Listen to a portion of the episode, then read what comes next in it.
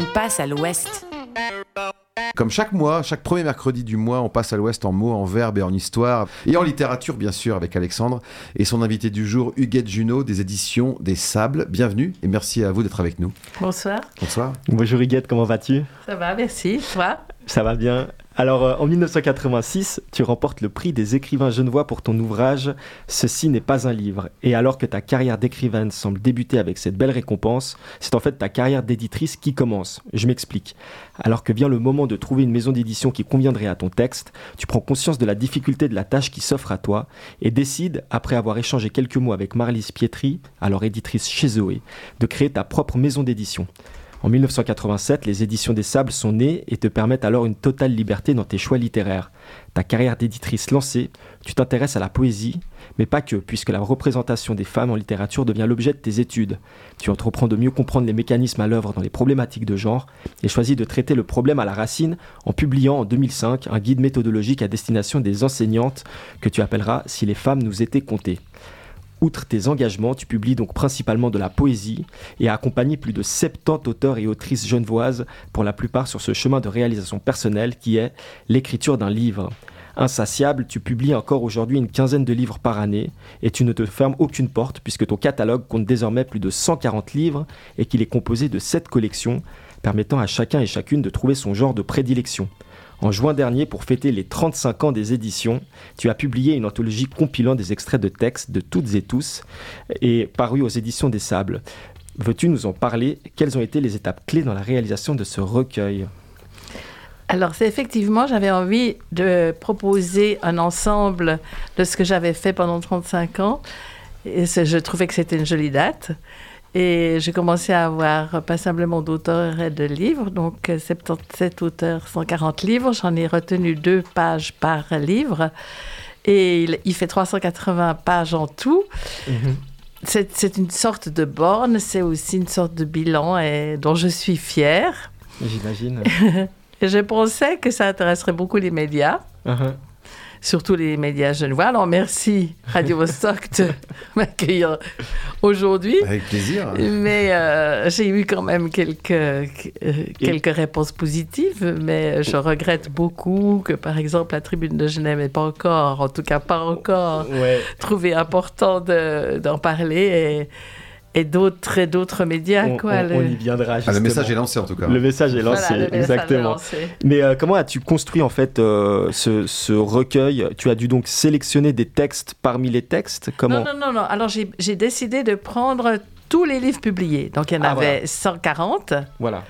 Et euh, j'ai écrit aux, aux, auteurs pour leur proposer de m'envoyer les deux pages, parce que j'avais décidé que ce soit deux pages. Ah voilà, ouais. Parce qu'autrement, ce serait gigantesque et deux pages par livre. Donc, si un ou une auteur en avait publié quatre, par exemple, ben, ça faisait quatre fois deux pages.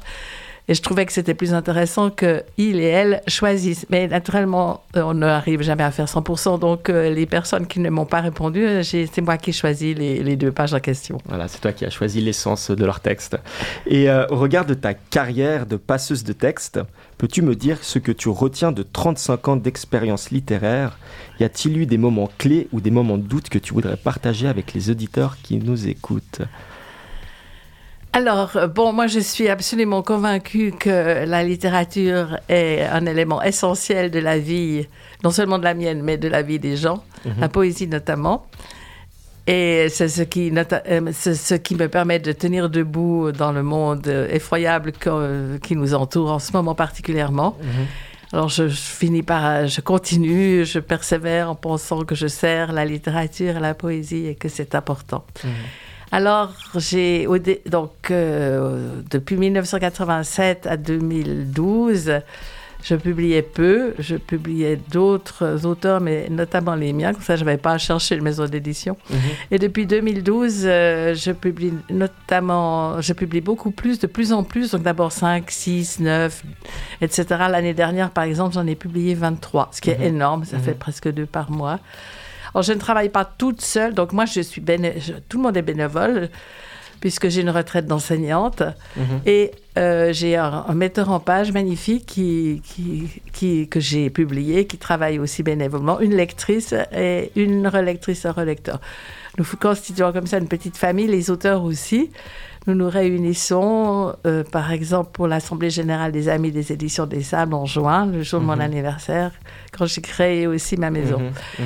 Et euh, ça, ça, ça, c'est vraiment quelque chose qui me convainc.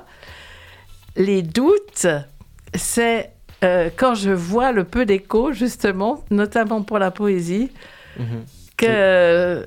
Bon, c'est vrai qu'on publie de plus en plus de livres, c'est vrai que tout le monde est débordé, les, les rédactions reçoivent, reçoivent des piles et des piles de livres, ils ont de moins en moins de place pour la littérature, mais quand même. Alors ça, de temps en temps, je me dis, mais bref, je prêche dans le désert. Heureusement que j'ai mes auteurs, heureusement que mes auteurs ont des amis, et heureusement que de temps en temps, nous faisons de magnifiques rencontres comme aujourd'hui, et ce qui donne naturellement euh, du courage pour continuer. Et d'ailleurs, est-ce que tu peux nous dire ce qui te plaît particulièrement dans la poésie et dans le sable? Pourquoi les éditions des sables? Alors, j'adore le sable. Euh, j'ai- je, récolte, je récolte et je collectionne depuis des décennies les sables des plages où je vais. Mhm. J'en ai toute une collection. En même temps, ça me fait une collection de, de bouteilles. Mhm. Il n'y en a pas deux semblables. C'est extraordinaire. Alors, quand j'ai cherché un nom pour ma maison d'édition, je me suis dit, eh ben, moi qui aime tant le sable, ce sera euh, les éditions des sables au pluriel, puisque justement, tous les sables sont différents. Et que toutes tes collections sont liées au sable. Le nom de tes collections. J'ai vu qu'il y avait la collection Limon, la collection. Ah oui, voilà, exactement. voilà, elles, ouais. sont, elles sont, les collections de la maison d'édition elles sont- ont un rapport avec le sable. D'accord. Et comment expliques-tu euh, ton attirance pour ce genre littéraire euh, qui a l'air parfois, le, la poésie, qui a l'air parfois un petit peu euh, difficile euh, à, à comprendre, difficile à... Oui, c'est ce que tout le monde dit toujours. Oui, la poésie, c'est difficile. Bon, à, à l'origine, elle était lue Mhm. et elle, elle rassemblait euh, des quantités des quantités de gens. J'avais d'ailleurs participé à Struga, en ex-Yougoslavie, à une rencontre internationale de en, poètes. en C'était- actuelle Macédoine. Le Struga, oui. c'était extraordinaire. Il y avait des milliers de gens qui écoutaient deux heures de. C'était reproduit pendant deux heures à la télévision. Et là, ça paraissait naturel que les gens écoutent de la poésie. On avait Mhm. même été en lire en usine. Mhm. Ici, je sais pas si. Moi, j'étais enseignante. J'ai pourtant essayé de montrer à mes élèves à quel point la poésie était belle. Je ne sais pas ce qui se passe, ou bien les gens n'ont pas assez de temps. Alors que pour moi, c'est l'expression la plus élevée de la, la littérature, la poésie Mhm. qui nous emmène vraiment euh, ailleurs. Et enfin, je, suis- je suis convaincue. Enfin, il y a de plus en plus de choses qui se font. Il y a le printemps de la poésie euh, euh, auquel je participe chaque Oui, fois. Oui. Nous ferons une lecture euh, au cimetière des Rois, une balade littéraire le 18 mars. Retenez cette date. D'accord. Ouais. Et, et le thème est, est matrimoine. Donc il y aura cinq tombes de femmes et puis que des poétesses. Parce qu'au cimetière des rois, on y trouve notamment des auteurs et des autrices Voilà, qui ont alors- compté. J'en ai fait plusieurs de, de, de balades littéraires. Mhm. Alors, naturellement, on prenait les écrivains avec Guillaume Chenevière. Cette fois-ci, ce sera que les écrivaines et ce sera que des poétesses, puisque c'est matrimoine le thème. Alors, ça me ravit. Magnifique. Et euh, à propos de poésie, tu as publié très récemment un recueil du travailleur social euh, euh, Vince Faciani. Euh, Est-ce que tu veux nous en parler? Oui, alors en 21, j'ai reçu un, un courriel de lui qui avait été publié à l'âge d'homme. Et malheureusement, euh, les éditions L'âge d'homme sont en train de faire faillite. C'est vraiment très, très triste. Moi, je trouve que quand une maison d'édition c'est c'est c'est très triste. Et euh, alors, il me proposait des manuscrits. Je me suis ruée dessus. Et ils, ils m'ont proposé deux. J'ai- Et celui que, pour lequel j'ai eu vraiment un coup de cœur, c'est Mhm. simplement comme c'est Poésie ininterrompue. Alors, c'est un, un seul long poème sur, euh, je ne sais plus combien, à peu près Mhm. 80 pages, quelque chose comme ça. Mhm, mhm. Et on l'a publié de femme euh, en, en format Bon. oblong, donc Oui, c'est ça, Plus- dans un format assez spécifique. oui, donc de on l'a renversé parce qu'il faisait des, des retraits sur les, les vers et on voulait respecter ça. Effectivement. Eh ben écoute, je te propose qu'on se retrouve juste après euh, le titre que tu as choisi de nous passer aujourd'hui euh, chez Radio Bostock. Euh, ça sera Balance ton quoi de la chanteuse Angèle, une musique spécialement choisie. Alors à tout de suite. Ils parlent tous comme des animaux, de toutes les chattes, ça parle mal. 2018, je sais pas ce qu'il faut, mais je suis plus qu'un animal. J'ai vu que le rap est à la mode et qu'il mange mieux quand il est sale. Bah faudrait peut-être casser les codes, une fille qui l'ouvre, ce serait normal. Balance ton quoi Même si tu parles mal des filles, je sais qu'au fond t'as compris. Balance ton quoi, un jour peut-être ça changera. Balance ton quoi. Donc laisse-moi te chanter. Aller te faire. Mm, Moi je passerai pas sont pas très beaux. Les gens me disent à de mes mots. Pour une fille belle, t'es pas si bête. Pour une fille drôle, t'es pas si laide. Tes parents et ton frère, ça aide. Oh, tu parles de moi. C'est quoi ton problème? J'ai écrit rien que pour toi, le plus beau des poèmes. Laisse-moi te chanter. Te faire.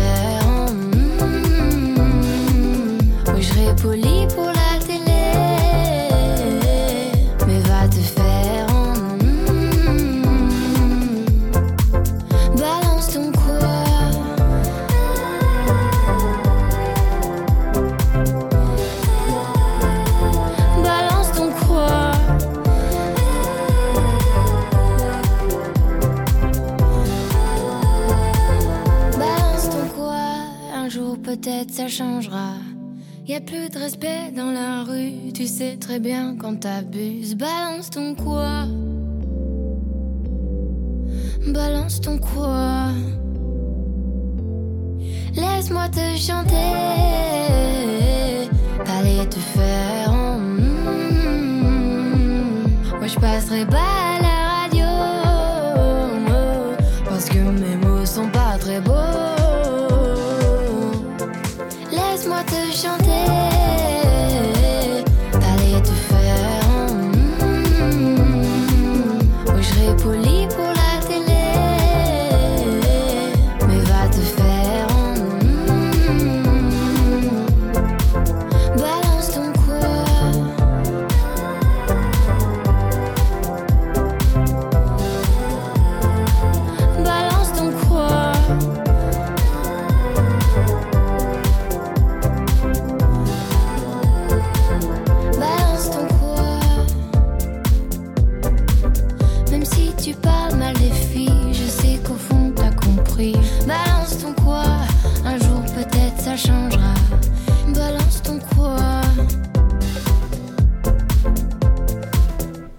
C'était Angèle à l'instant sur Radio Vostok avec le titre Balance ton quoi Euh, Pas Balance ton livre, hein, j'espère. hein, pas.